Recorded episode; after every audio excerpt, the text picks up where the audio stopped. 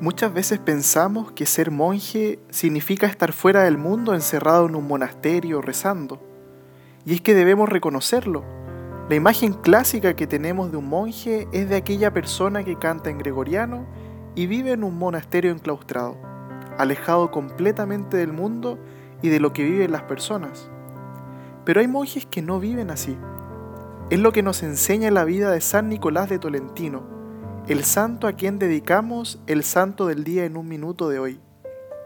Nicolás, llamado de Tolentino, transcurrió la mayor parte de su vida en el monasterio de la ciudad italiana que lleva ese nombre.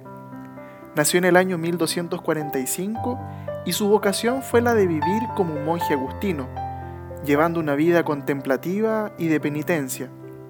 Incluso debiéramos decir de mucha penitencia, ya que en algunos momentos se fue al extremo sus superiores debieron decirle que se moderara. Pero él no vivió únicamente en una burbuja llamada monasterio. Además de llevar una vida de contemplación y oración, se dedicaba a la predicación, a pasar también muchas horas en el confesionario y fuera del monasterio salía a visitar a los pobres y a los enfermos. Incluso resolvía conflictos entre las personas de la ciudad en nuestras vidas muchas veces estamos instalados en lo que nos hace sentirnos cómodos y seguros.